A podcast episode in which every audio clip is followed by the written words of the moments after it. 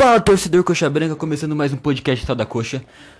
Hoje agora o primeiro podcast é analisando os jogos, as partidas oficiais do Verdão. O primeiro que nós temos, o podcast que nós gravamos foi sobre as contratações do Coxa, mas não tínhamos tido nenhuma partida desde então e não tínhamos gravado nenhum podcast. Já tivemos oito jogos desde desde que começou a temporada, quando estamos gravando no o episódio de agora. Hoje é dia 24 de abril. O Coxa há pouco tempo acaba de aplicar uma belíssima de uma goleada em cima do Paraná. No clássico Paratiba, 5 a 0 em cima do Paraná, a maior goleada da história do clássico. É, bom, alguns torcedores ali no, nos comentários do, do post, ali na página, comentaram ali quem será que ainda é clássico mesmo, pois o Coxa foi um baile do Coxa na partida. Bom, mas ah, é é, clássico é clássico, né? Não dá pra falar que não é, vamos. Enfim, foi um, foi um vareio de bola. Dois gols do Ceruti, eu. é, mas eu acho que todo mundo se perguntou isso. Eu não acredito que o Ceruti fez um gol. Mas vamos lá. O podcast de hoje é para analisar o Coxa tá, é, na temporada até agora, tudo. É, comentar como o time está se readaptando a jogar Garciano novamente a segunda divisão. É, o Paranaense agora, as fases da Copa do Brasil, que nós já passamos as duas primeiras. Agora temos um confronto difícil pela terceira fase, tudo, mas vamos agora começar pelos. É, primeiramente pelos números. Bom, até agora foram oito jogos, como já dito, seis vitórias, um empate e uma derrota. São bons números. É, superficialmente assim falando um aproveitamento muito alto no Paranaense, 72% de aproveitamento. Que no Paranaense foram seis jogos, quatro vitórias, um empate uma derrota. E na Copa do Brasil, os dois jogos foram as duas vitórias. Não tivemos nenhum jogo que foi para os pênaltis, já que era um jogo só de ida. É, era um mata-mata com só mata. É, não tinha. Não tivemos os jogos das, da volta. Bom, mas vamos começar do, começar do começo.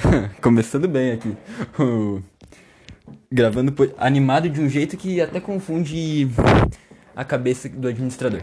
Bom, vamos lá. O Coxa começou a temporada com essa expectativa de que com o time do Gustavo Morínigo que seria um time mais ofensivo, que ia propor a posse de bola, o jogo, tudo. É, queria ser um time mais ativo do que reativo, como foi na temporada passada, na retrasada, na retra, retrasado. O Coxa em geral faz um, faz um bom tempo que, que isso até se tem em algum em um post de pós-jogo que o, que o time do Verdão já fazia algum tempo que era um. podia se dizer um tanto quanto retranqueiro. Que não era um time que propunha a posse de bola, que não, que não ficava com a bola, ia ser na base do lançamento do chutão. O, o time do Mourinho é diferente. Um time que desde, desde o seu primeiro jogo, que foi na Copa do Brasil contra o União Rondonópolis, que nós ganhamos de 1x0 com o gol do se falha a memória, não, esse daí foi o do Paranaense, foi gol do Léo Gamalho, que a bola sobrou para ele, ele meteu um balaço, bateu na trave, foi gol. É, transmissão da Maicujo, quem, quem assistiu aí sabe que uma maravilha de uma transmissão, né, comentários ótimos dos, completamente imparciais dos nossos queridos é, comentaristas de Rondonópolis, mas enfim, é, o time me, do nosso técnico paraguaio foi é, um tanto quanto. Como é que podemos dizer? Consistente em todas as suas partidas. Na, é, no, nas primeiras ainda estava conhecendo o time, tudo, adaptação de jogadores chegando, é, desgaste, desgaste físico não, é, transição física dos jogadores, pois já temos alguns com, aí, com mais idade, como era no caso na, no, na pré-temporada do Robinho, William Farias, o próprio Logamalho, que parece poupar tudo. Já mostrou um time que queria, iria controlar as partidas. Queria ir tocando lá atrás, não ia fazer ataques tão diretos como era proposto, que seriam os famosos contra-ataques. E seria um, porém seriam ataques rápidos e eficientes. É, o que podemos notar? O que, pode, o que nós notamos nas primeiras nesses primeiros jogos? Que da, que o torcedor Coxa Branca iria ter uma nova esperança esse ano de poder fazer uma grande campanha, de fazer grande campanha nessa temporada que faz um bom tempo que não vemos, já que é, não iríamos, como é que podemos dizer, disputar para não cair para uma série para a série B, já, é, jogar recuado. E a nova diretoria proporcionou a dar uma nova realidade, assim dizendo. Bem, antes de a gente de antes do time se entrosar do jeito que está hoje e aplicar essas goleadas aí que vimos nos últimos jogos, é, contra o Paraná e Toledo, tudo bem, teve tropeço contra os Uris ali no empate. É, tivemos um começo de temporada não duvidoso, mas sim não foi tão é, grandioso, é, instigante para o torcedor. Foi o 1x0 contra o União Rondonópolis, fora de casa. 2x1 contra o Cascavel Clube Recreativo. Foram todos resultados, vamos dizer assim, magros. Mas o Coxa, já per... para quem se lembra aí, já tinha perdido várias chances durante esses jogos, tudo. O time ainda estava se trocando primeiros jogos de temporada, completamente aceitável que a gente não teria começado voando daquele jeito. E pela maneira que o time estava jogando, pela vontade também, a, o torcedor criou. É, poupou um pouco das críticas de ser corneta. É, alguns jogadores ainda não, porque pois nem sempre a torcida se acostuma com alguns atletas aí. Não dão tanta chance, tanta sequência, como é no caso, por exemplo, do jogo de hoje que a gente viu o Ceruti destruir. Destruir não, né? Ele fez dois gols e o Paraná já estava entregue. Mas ele fez dois gols e todo mundo já criticou o Ceruti, podemos ser sinceros. Bom, agora falando da forma de como o Gustavo Mourinho joga. Do, ti do time do coach do Gustavo Mourinho. É um time que tem uma marcação mista. Em basicamente todos os jogos o Coxa apresentou esse tipo de marcação. Que o que é isso? É quando os jogadores eles pressionam o time adversário, mas apenas dentro das suas zonas no campo. Por exemplo, o Léo Gamalho, o Rafinha e o Igor Paixão o Vagninho, dependendo de como da situação do jogo. Eles só irão pressionar o time do, do o time adversário quando eles estão na sua zona de, do campo. É, após isso, adversários passam a ficar nas suas zonas mesmo. Isso acontece pra, basicamente quando o coxa não está com a bola, o que não é tão notável, pois o coxa basicamente, na maioria dos seus jogos, teve a, mai a maior posse de bola. Na verdade, se não me engano, todos os jogos o coxa teve maior número de posse de bola. Teve um que a gente teve quase. que a gente teve menos não, que foi bem equilibrado. Foi contra o Operário no Paranaense, que foi 51%, se não me engano.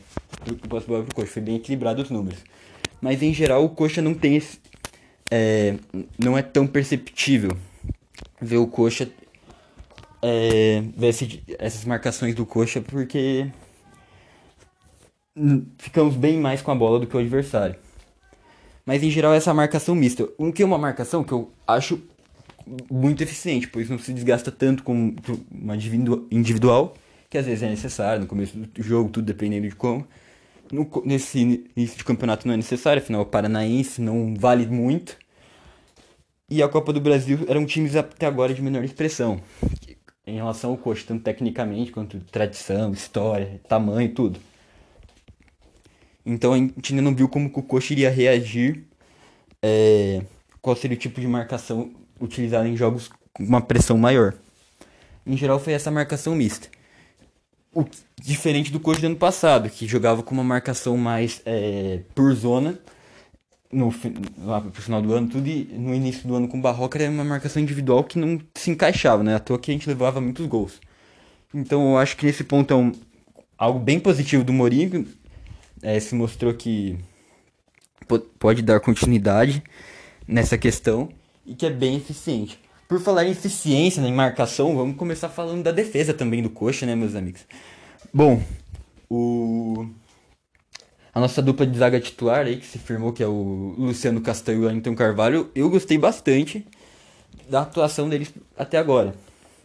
Olha só, veja, da dupla em si, vamos dizer. Pois o Coxa, os números de gols sofridos pelo Coxa é algo bem, é, bem favorável para o, o Coxa. Até agora nós levamos 6 gols em todas as competições, num total de 8 jogos. São números poucos gols sofridos. Temos mais jogos do que gols sofridos. Já é uma coisa excepcional. Na Copa do Brasil foram dois gols sofridos, os dois lá contra aquele jogo contra o Operário, né? Que foi aquele jogo eletrizante, vamos dizer assim, foi o mais tenso, mais pegado da temporada até agora. E no Paranaense foram quatro, né? Um, um contra o do Azuis, um contra o Toledo, um contra o Cascavel Clube Recreativo. É, e um, ah, e um contra o Operário também. Contra o próprio Operário pelo Paranaense, que foi a nossa única derrota por 1x0 na temporada. Que nem um pouco preocupante, tá? O Coxa ganhar um jogo de sofrimento do Operário e perder o outro, pois é um time bem organizado. Tenho certeza que vai dar muito trabalho na Série B. É um time bem mais ajeitado que o, Operário do ano passado, que o Coxa enfrentou inclusive no Paranaense. Bom, falando do Luciano Castelo e do Alinton Carvalho, a dupla se entrosou tá? Eles já estão. O Luciano Castro mais técnico, ele é mais, ele é mais zagueiro, tem mais habilidade que o Wellington Carvalho, sem dúvida, nosso titular absoluto. Porém, o Wellington Carvalho também tem suas qualidades, além de ele ser um zagueiro muito alto, fez gol hoje de cabeça, tudo, ele fez uma assistência de cabeça, em outro jogo pro próprio Luciano Castan. É... Tá bom, foi falha do goleiro no jogo também, mas ele, ele subiu lá em cima.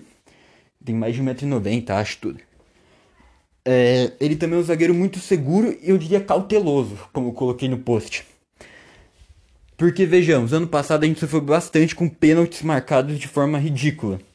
Não pela parte da arbitragem, sim dos jogadores, que cometiam uns pênaltis que você ficava, tipo, meu Deus, que absurdo. Todo mundo lembra do, do, do Filemon, que fazia aqueles pênaltis que ninguém entendia nunca, ou, ou daquelas bolas que batiam no Hugo Moura. Daí eu acho que fiz uns três pênaltis, batia na mão aqui porque não se protegia direito. Teve um com o William Farias essa temporada, inclusive, mas acho que não vai se repetir muito não. O Wellington Carvalho é um zagueiro que, que ele demora muito para dar o bote.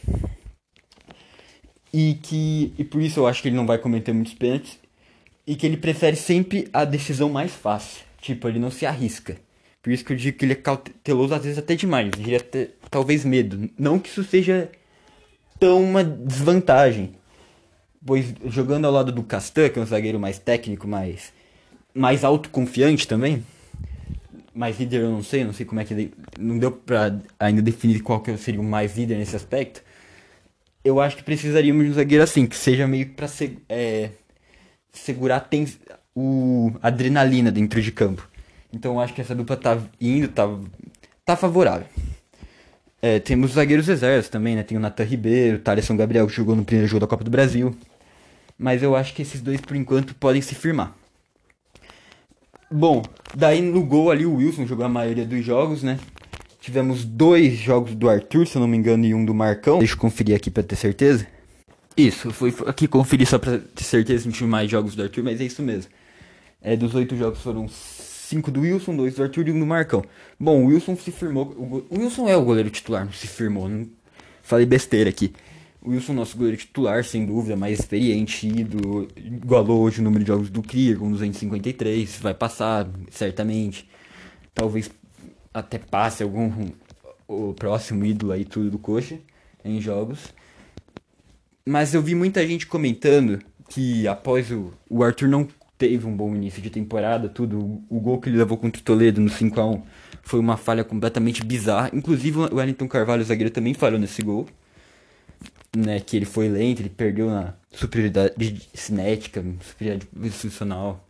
Foi pior em tudo que o atacante não tô naquele lance, mas o Arthur saiu de uma maneira completamente desgovernada. E ele não, se, não foi bem nesse início de, de, temporada. O Marcão ele só teve um jogo e basicamente o gol que ele levou foi de pênalti. Não é obrigação, obrigação do atacante fazer o gol. O goleiro tá ali, mas não podemos culpar. E teve, eu acho que, um chute a gol naquela parte do Toledo, que encaixou. Mas foi apenas isso. Não dá pra tirar definições. O coach dominou completamente aquele jogo. E eu vi muito torcedor corneta aí com, comentando que o coach deveria ir atrás de um goleiro reserva. Eu acho isso, eu sou 100% contra isso, de o coach ir, ir atrás de um goleiro reserva no mercado. Pois vejamos, o coach renovou com seis goleiros, além do Wilson, é, nesse, nessa temporada já. O Coxa renovou com o Arthur, com o Marcão, com o Rafael William, com o Pedro Arthur. É, eu acho que é Pedro Arthur o nome dele. Não, não é Pedro Arthur, tô viajando. É, eu acho que é, é Pedro alguma coisa, não lembro agora o nome do outro goleiro. E com o Pedro Lucas, é, que foi, já foi convocado para a seleção.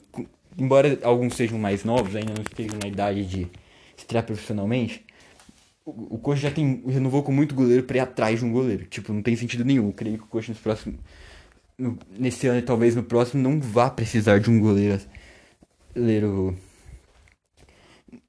vindo do mercado ainda de fora, pois a gente renovou com, com vários goleiros justamente para isso. Inclusive um tem uma multa rescisória de 40 milhões de euros, é muita coisa.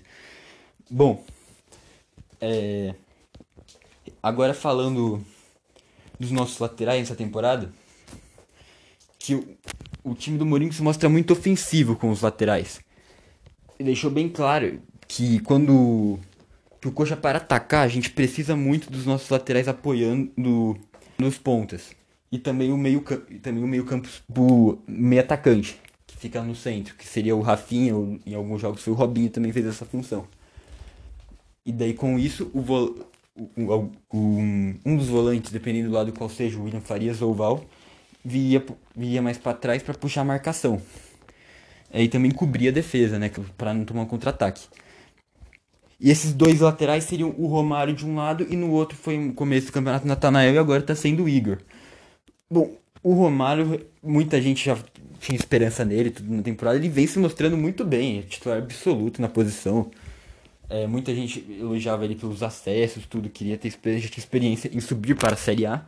E ele tá indo muito bem. É, mostra vontade, dedicação dentro de campo alguns comparavam ele, ó, oh, vai sair o novo William Matheus. Cara, eu não achava, eu não tinha nada, tanta coisa contra o William Matheus igual a torcida tinha. Mas o Romário tá indo muito melhor que, que ele no, foi, no, o William Matheus foi no ano passado. Então acho que tá valendo. Ele tem um, um ele é muito ativo, ele tem um bom passe. É, ele, o apoio dele ofensivo em geral é bom. E também ele tem a experiência na defesa, né? E do outro lado ali, o Nathanael começou bem, na minha opinião. Tinha gente criticando ele, não sei porquê, porque pra mim já tava começando bem. Teve um jogo que eu acho que cometeu uma falha, que daí o torcedor caiu em cima dele. Mas eu acho que estão pegando muito no pé do menino. Mas daí depois que ele. O Igor chegou. O Igor entrou no primeiro jogo, na reserva, ele entrou segundo. Um dali virou titular, e depois que ele ganhou uma chance de titular, o Nathanael me toma um cartão é, por reclamação e ele fica suspenso do outro jogo. Daí pediu para perder a titularidade pro Igor, né? Mas em geral eu acho que os dois são bons jogadores. Assim, para mim o, o, Igor talvez seja um pouco mais consist, consistente. É, seja mais regular defensivamente do que o Natanael. Porque o Natanael, assim, ele tem uma, boas características defensivas. Mas ele vai meio, tipo assim, de solo, ele entra com tudo. É, ele, ele não tem a manha de saber dosar, vamos dizer assim. Muitos carrinhos, sem excesso, talvez tudo. E o Igor não, ele é mais educativo. É, dá pra dizer que sim. É, mas na questão ofensiva, eu acho que eu até prefiro o Natanael do que o Igor. Muita gente fala que o Igor tá indo muito bem. Eu acho, eu ainda acho que ele tá vivendo muito, da, talvez, daquela, daquele cruzamento que deu pro Luizinho fazer o gol de cabeça sobre a vitória do Operário. Lógico, foi um lindo cruzamento aquele lá. E eu, inclusive, passei um número lá que ele tinha uma média de um chute por partida. É, na última parte. No jogo de hoje contra o Paraná, eu acho que ele não deu nenhum chute no gol. Se deu, foi um chute bem ruim. Porque eu não lembro. Mas não tô cornetando o Igor, ele é um bom lateral, tudo. É, acho que ele tem condições sim de ser titular, mas o Natanael também teria, eu tô, quero dizer, tipo. Não vamos desconsiderar o Piado Couto aí. Daí a dupla que tá, tá voando, né? O William Farias, capitão do time, o cara uma influência gigante ali dentro do vestiário, isso eu tenho certeza. Dá a vida em campo. Hoje o jogo contra o Paraná não foi muito bem, mas precisa do William esses jogos grandes, tudo. Grandes, bom, não que o Paraná seja grande, né? mas esses jogos importantes, tudo. Na Copa do Brasil. É... E a dupla dele, o Val, cara, o Val, eu me lembro de muita gente comentando ah, isso aí, um, um destaque do Botafogo de Ribeirão Preto, time rebaixado para a Série C. Nunca ouvi falar. E eu não critiquei essa contratação, porque os números deles não eram tão ruins assim, não. Tipo assim, eram razoavelmente bons. E se for pensar no que o time que ele tava jogando, tava atuando, era horrível, que era o Botafogo de Ribeirão Preto, poderia se considerar bons números. E hoje ele se mostra pegou, entrou de titular e ninguém tira ele de lá, embora a gente tenha muitos concorrentes, como o Matheus Salles, que muita gente. Eu não esperava que o Voz ficar titular e o Matheus Salles na reserva, pois eu achava o Matheus Salles bom jogador, tudo. Na Série B 2009 talvez seja tenha sido até o melhor atleta do Coxa, junto com o Sabino. Aí, é, em 2020, embora não te, o time em geral do Coxa tenha ido mal, ele foi titular. Daí chegou o Val, como quem não quer nada, e virou titular, nosso queridíssimo Valdemir. É, e ele tem algumas características interessantes. O fico dele, o cara é um tanque. Vamos dizer assim, ele não para. Eu já falei muitas vezes, vamos dizer assim, tá? Desculpa, torcedor, que eu já deve estar com muita agonia do que eu tô falando. Bom, mas ele tem muitas características, assim, ele é um jogador versátil que pode jogar em várias posições e a gente sabe ver o porquê. Ele tem a característica do chute de fora da área, embora ele tenha, tenha errado vários chutes aí em tudo. Na Copa do Brasil, acho que ele deu uns três que foi lá para fora do estádio, parecia. Mas ele tem consciência do chute que ele tá fazendo. Tipo assim, quando ele dá o chute, dá uma esperança que pode ir no gol, pode ser gol. Hoje saiu teve o desvio, mas eu acho que a bola iria mais no ângulo ainda, se não tivesse desviado. Talvez esteja sendo um pouco clubista, mas na minha visão tem esse, seria gol de qualquer jeito, se tivesse desviado ou não. Ele também é um bom jogador na marcação, ele é forte, tudo, fisicamente.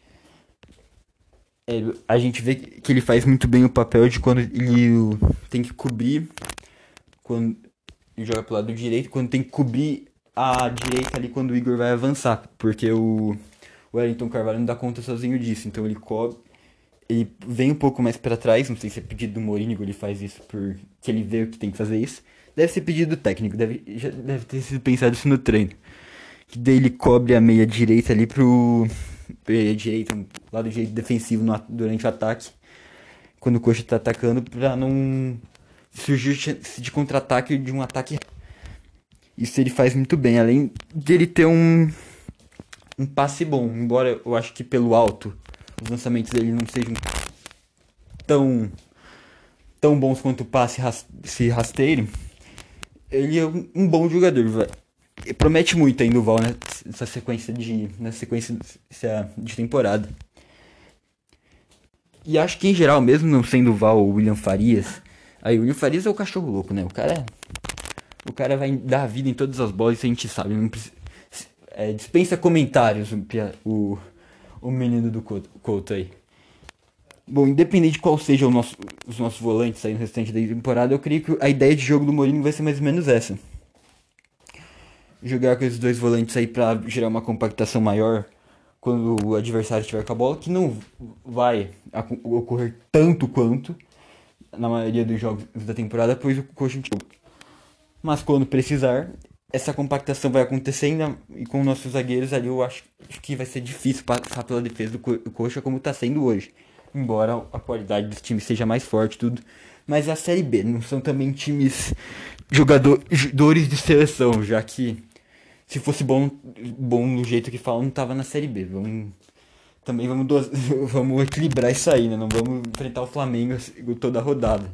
Como vai acontecer na Copa do Brasil, a gente enfrenta esse time que a gente pegou esse, o, o, o time carioca no sorteio. E eu acho que os números não vão mudar muito disso não. Talvez a gente leve um pouco mais de gols que número de jogos. Ou tem alguma fase ou outra ali, mas eu, essa defesa coletiva é o príncipe. É muito. Tem muita consciência do que faz. E creio que isso vai continuar ao longo da temporada, como já disse. Bom, agora indo para a parte mais ofensiva do time. Daí eu acho que já fica um pouco mais complicado. Pois olha, olhem só. Em oito jogos na temporada, nós tivemos um total de 18 gols feitos. São bons números no começo de temporada, mas tem que levar em consideração os adversários também. O Toledo, time, se não me engano, tem, não tem divisão. Eu acho que o Toledo não se classificou para a Série D desse ano. Então, fizemos 5 gols, mas um time muito fraco, muito precário em várias posições. E o Paraná é crise eterna, né? Quando que o Paraná não tá em crise? É extra-campo. Chama os caras lá, mas. pra jogar, mas o Paraná, no geral, sempre tá em crise. Desde que eu me entendo por gente aí, o Paraná tá mal. Eu é, o administrador aqui é um mero estudante de ensino médio, tá, gente? Eu tenho 16 anos. Eu não vi a fase boa que já existiu do Paraná. Ou pelo menos não, eu não lembro. em geral, quando eu falo do Paraná, eu lembro da Série B. É, agora, passando de zoar do Paraná, não é um time também que a gente dá para considerar pelo recente da Série B essa goleada aí como o que irá acontecer ao decorrer dos jogos. Não podemos esperar sempre isso. Até porque depois do terceiro gol, o time, o nosso rival fraco aí é, se entregou, abriu as pernas. É, não é à toa que teve os dois gols do Ceruti. Vamos citar novamente os dois gols do Ceruti. Pô, o cara tava mais de três anos sem marcar gol, né, velho? Vamos, vamos dar uma moral aí. Não é todo dia que se marca um gol. O cara, ele que tinha um total de 18 gols na carreira, se não me engano. Agora são 20. é... cara, inacreditável. Tá. Bom, mas um total de 8 jogos, 18 gols feitos. Marcamos gols em praticamente todas as partidas, só não marcamos contra o por 1x0. Mas eu acho ainda que nós precisamos melhorar um pouco nas, a qualidade do time nas beiradas do campo. Nós temos jogadores aí, os titulares hoje seriam o Igor Paixão e o Vagninho, basicamente, já que o Rafinha joga pelo meio, joga como 10, se deslocando pelas duas pontas. O Rafinha, inclusive, que ele, ele tem uma função além de criatividade, o passe hoje do Rafinha foi nojento, cara. Um passe de trivela passando por três marcadores, quebrando a linha de defesa do Paraná. Uma maravilha. O, o Rafinha jogando todos, jogando todos os jogos em casa na Série B, ou jogando só metade da Série B, já seria. Aí eu já me considero que o Coxa já teria subido. é isso, o Rafinha jogando desse jeito aí é melhor que o Messi, cara. O Rafinha, Rafinha é foda. é, passando os ânimos. O, a principal função assim do Rafinha é além de criar jogadas, construir jogadas, puxando lá de, é, ele não vem lá de tanto, fica lá na frente e, esperando os passes ali do dos nossos dois volantes, mas ele faz triangulações e tabelas com nossos pontos que são muito importantes para o time avançar. É, o, o time depende muito ainda do Rafinha para para conseguir uma continuação na jogada. É, e também criar jogadas. Olha, o Sam tem dois gols até agora na temporada e já tem várias assistências aí. Retornando, que deu uma travada aqui, também fui conferir o número, o Rafinha tem um gol na temporada, que foi contra o Toledo, tá? E não tem outro gol não. Mas assistências nos últimos dois jogos já foram três. Então só aí a gente já vê a importância que ele tem na criação de jogadas, tudo. É... E nós precisamos, eu acho que talvez depender um pouco menos do Rafinha. Não que, pô, tomara que ele jogue assim a temporada inteira. O problema é que a gente sabe. O Rafinha já tem 37 anos, já é um jogador mais de idade. Ele dá a vida em campo, batem muito nele porque sabem que ele é habilidoso, que ele é o craque do time. Então ele não vai conseguir jogar toda a temporada assim regularmente, todos os jogos. Tipo, ele vai ser poupado. A gente vai precisar de outro que nosso time consiga jogar sem ele. É, do mesmo jeito não podemos ter uma dependência de gols do Gamal, não podemos ter... Pois vejamos, o Robinho estava machucado hoje. O, os jogadores faziam a mesma função que o Rafinha. O Robinho já tem um jogador mais de idade. Eu espero que ele jogue de bastante, mas não sabemos como que vai ser. Pois se em 2000, em 2000 já se machucava. É, hoje com certeza se machuca bem mais, ainda mais que tem mais idade. Outro jogador seria o Valdeci. O Valdeci para mim ainda não tá aprovado, não jogou hoje contra o Forto Muscular. É, segundo o De Lázari da Rede Massa. Mas eu não aprovo muito o desempenho que ele fez, embora tenha sido acho que dois ou três jogos. Ele entrou e mostrou um cara que apesar de chamar a responsabilidade assim como o Val, ele querer o jogo, ele quer o jogo de uma maneira errada. Ele puxa o jogo pra si de uma forma que eu acho que não. É. Não. E o outro é o Lucas Natan. O Lucas Natan, cara, que foi o craque, grande, a contratação vinda como um grande craque da Caldense em 2019. Grande craque não, né? Um grande jogador da Caldense em 2019. Ano passado, como a Caldense não jogou tanto, ele não teve. Ele, ele também é, eu acho que estava na Caldense no passado ainda assim. Sim, tava. É, ele não teve tão grandes números, mas ainda assim era um jogador novo que coloca, o Coxa ainda colocava esperança e depois contratou pelos números. Já é o terceiro jogo que ele tá no banco, que ele não, ele não estreou. Que o Mourinho decidiu não colocar ele. E temos outros jogadores aí que não, não mostraram boas atuações e que estão jogando mesmo assim, como por exemplo o Matheus Bueno. Embora não sejam posições as mesmas posições, o Matheus Bueno joga como volante, eu acho que não deveria jogar como volante, já disse isso. Mas eu acho que eu, às vezes eu penso também que eu, muito, tenho certeza que vocês já pensam também que o Matheus deveria nem estar no coxa. É, o Lucas Natan, pelo, pelo que parecia que ele iria é, pelo nome que ele tinha, que criaram em cima dele, é, ele deveria, eu acho, já ter tido uma chance. Vai ver, ele deve treinar muito mal, porque comparando com o Matheus Bueno, que entra praticamente todo o jogo, é, o Matheus Bueno teve péssimas atuações. Ele é um jogador forte fisicamente, ele tem um ótimo passe, mas ele não faz muito bem a marcação, ele sabe, não é tão bom assim protegendo a bola e não é um jogador rápido, é um jogador bem lento. E para ser um menino novo, não, acho que não deveria ser assim.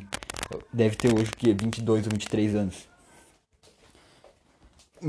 Ele, vamos dizer assim, eu comparo muito o Matheus Bueno com o com o Ganso.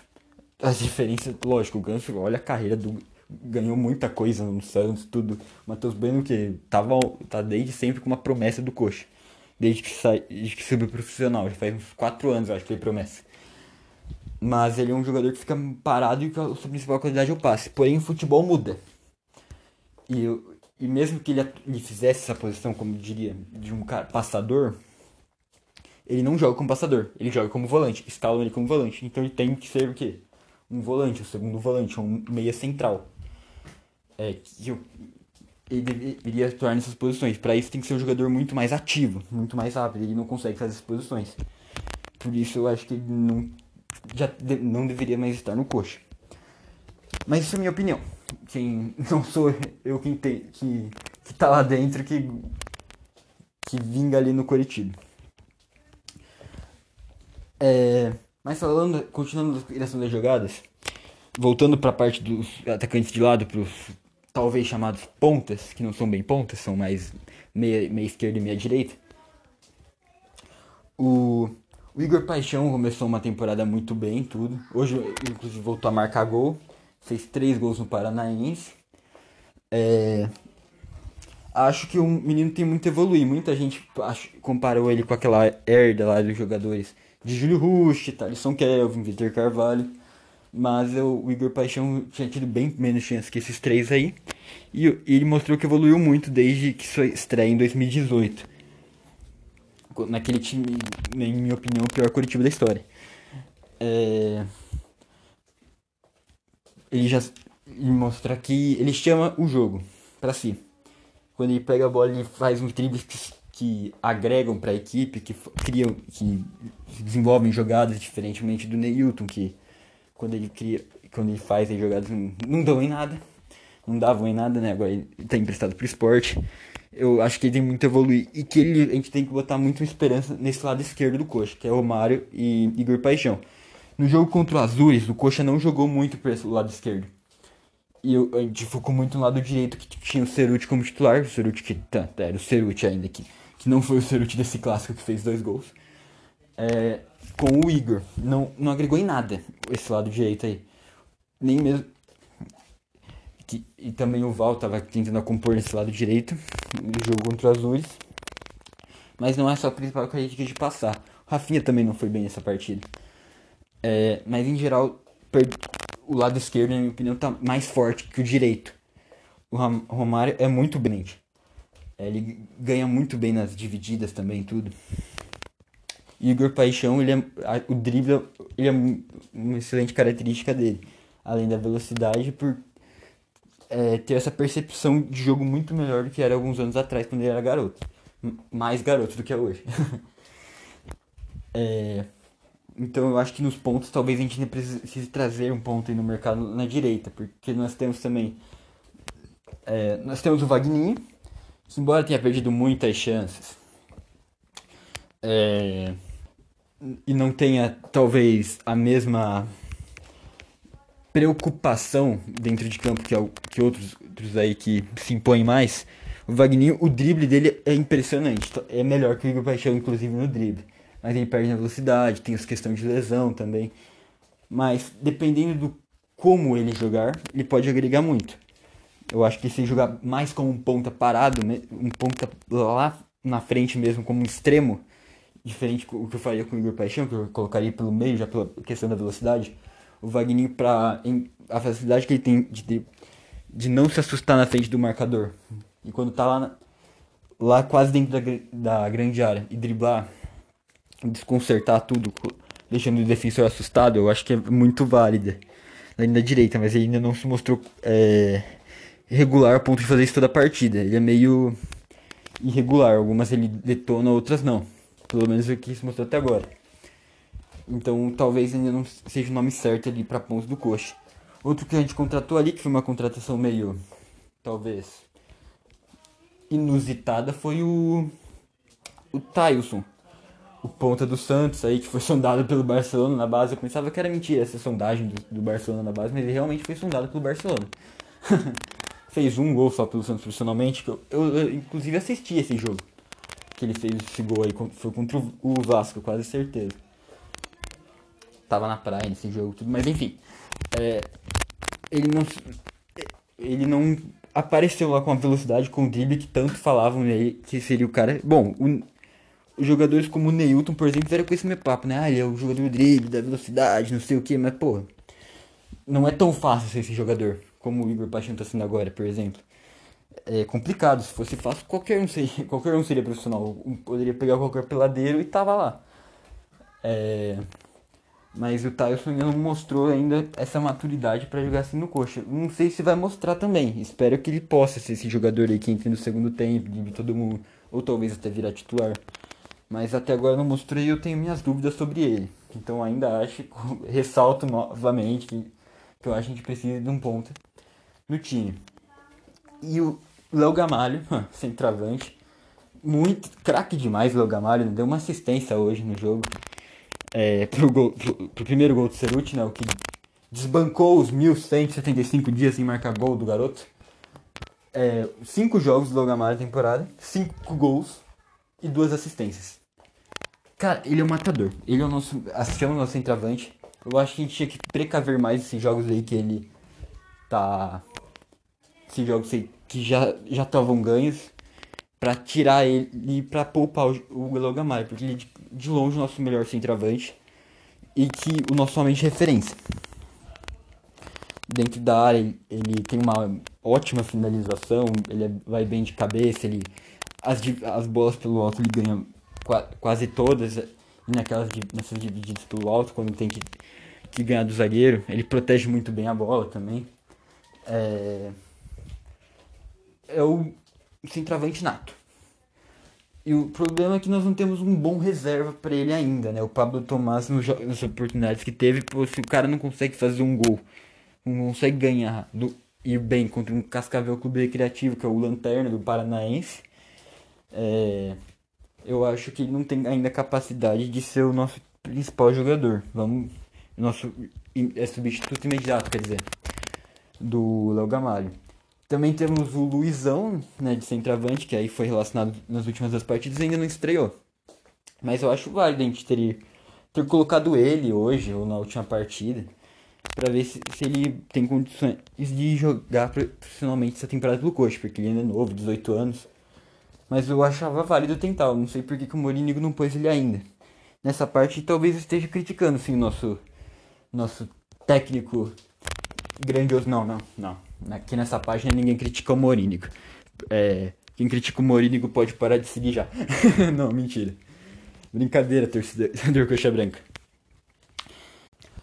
Mas continuando aí, é, essa proposta aí que o Coxa tem do Morínigo é de atacar, é, de ser um time que ataca mais do que defende, um time ofensivo e com e com essa consistência é, lá atrás, eu acho que tem tudo para dar certo. Porque um time que tem como principal foco o ataque e não a defesa, e se defende muito bem, cara, tipo, não tem o que dar errado, vamos dizer assim.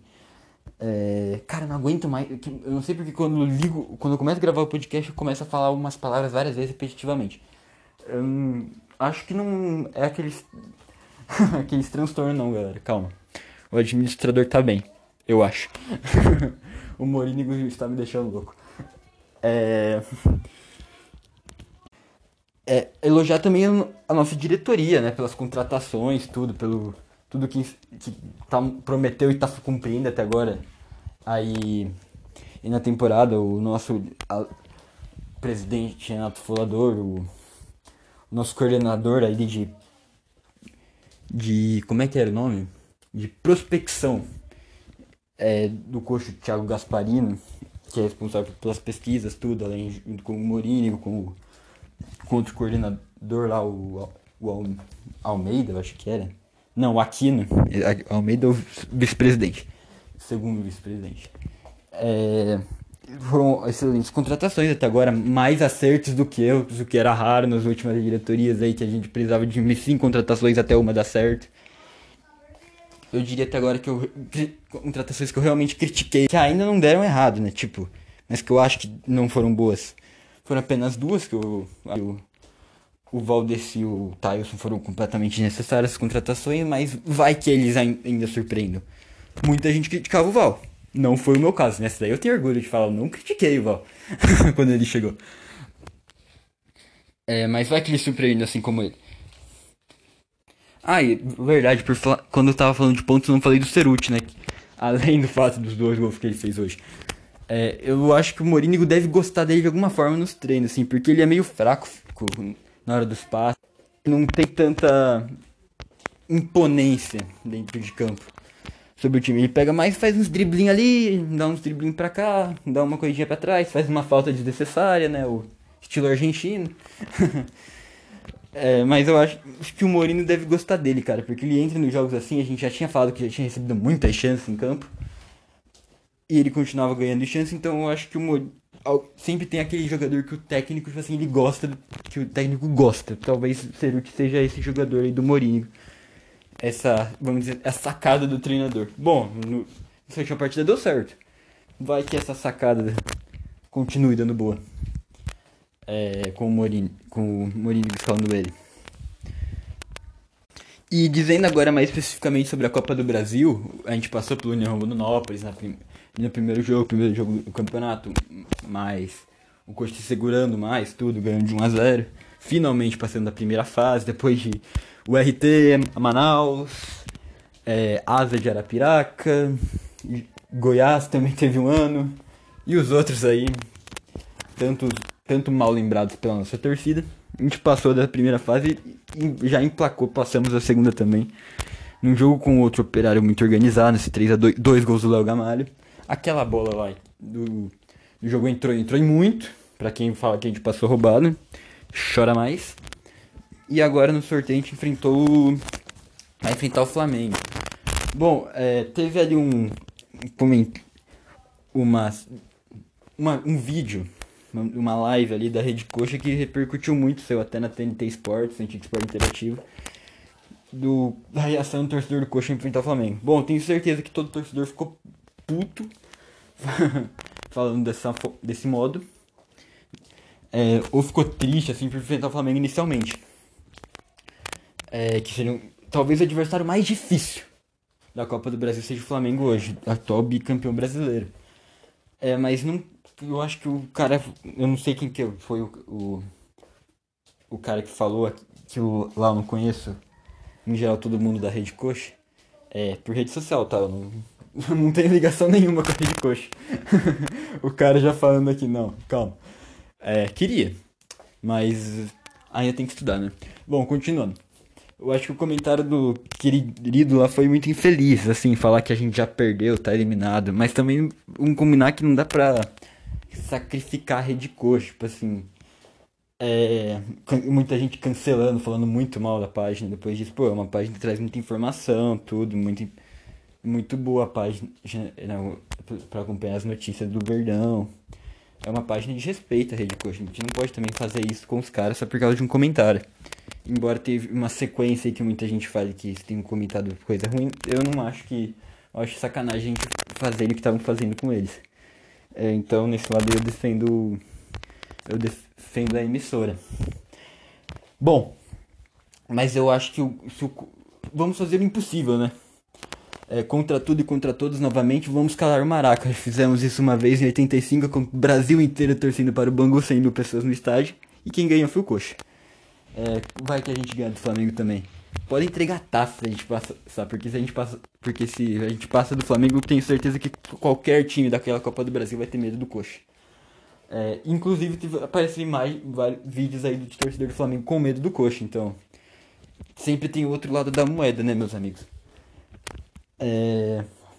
E do jeito que nós estamos jogando, jogando uma defesa consist, consistente, com, com uma raça do caramba. É, aquela como se fosse o jogo do operário. Um time talvez um pouco mais calmo, mais acertado ali pelo, pelo lado direito. É, a, é pela ponta direita, um, um atacante definido. O, o William, William Farias com aquela vontade máxima de jogar assim como o Rafinha, dando a vida em campo. Logamalho brocando gol aí toda, toda a partida para quase. É, nossa defesa com a serenidade que está nesses, nesses campeonatos, eu acho que não, não é impossível a gente eliminar o Flamengo. Assim, como torcedor sendo bem, bem clubista também, eu acho que é possível a gente passar. Se não fosse possível, não era futebol, né? Como num comentário que eu fiz ali no post do Coxa, dentro de campo são 11 contra 11 futebol é jogado. Por isso que, to... por isso que o futebol é sensacional, né, cara? É... O favorito nem sempre ganha. Por exemplo, em outros esportes aí o favorito que tem mais dinheiro, que tem mais não sei o que, sem... normalmente ganha. Muito raro não acontecer. É... Agora no futebol não. No futebol a zebra é muito mais comum do que parece. Já teve... tivemos, por exemplo, o Botafogo nada a Copa do Brasil pro ABC. É, com todo respeito ao ABC, né? Mas já tivemos essa eliminação. Tive... Ano passado o Galo, o poderoso Galo de São Paulo, rico e não sei o que, no, no, não era o técnico, tá? era, era o Dudamel, mas também foi eliminado pro, pro Afogados, que, pra quem não se lembra dessa daí. Então por que, que o Coxa não pode eliminar o Flamengo? Sem falar, Coxa é muito maior que o ABC e com o Afogados. É... Então acho que a torcida pode criar esperança sim de eliminar. Ainda mais agora, né? Depois de um clássico. É o Paratiba goleada dele. Com dois gols de um cara que completamente. A gente tá com sorte de um time que tem futuro. Talvez eu diria. Pois um time. O Coxa é um time que eu. Eu acho que Coxa. Considero o Coxa um time azarado e esse ano eu acho que nós temos, estamos tendo sorte. Algo que eu acho misturado com sorte, com um time bom, podemos ir longe. É nas competições aí que. As três competições aí que restam. É, e vamos ganhar esse Paranaense, né, Pomba? Não vale muita coisa, rural. Mas assim, pô. É, no Paranaense só tem o Coxa Atlético. Vamos combinar, só tem o Coxa e os Poodle. Se não ganhar um, quem ganha o outro. Isso é fato. Tipo, nos últimos anos aí, sei, tivemos a zebra ali do Operário, o Toledo ganhando um turno de nós, mas o Londrina. Mas em geral aí, não, esse ano eu acho que ou, eu, ou é a gente ou é eles. Então eu espero que seja a gente. Até porque estamos melhores. E é isso, torcedor. O podcast de hoje vai ficando por aqui. Espero que vocês tenham gostado. Hoje a gente falou mais de um. Não foi um pós-jogo, né? De hoje falou, pegamos lances, é, citamos algumas partes de alguns jogos aí que aconteceram. É, um pouco de cada, um pouco de cada parte do coletivo até agora desses oito jogos que tivemos a temporada não falamos muito de extracampos, ficamos focados mais em que aconteceu é, E talvez o próximo podcast seja sobre um pós-jogo específico. E é isso. Se você acha que eu deveria ter falado sobre alguma coisa a mais aí, é, dado mais foco em alguma parte do coxa, é, algum campo que você prefira ouvir ou que acha que comenta lá no último post ou manda direct pelo Instagram e-mail também, caso você ache é válido, que a gente está aberto aqui para para produzir um conteúdo cada vez melhor para vocês e para é, evoluir cada vez mais. É isso, valeu, até a próxima.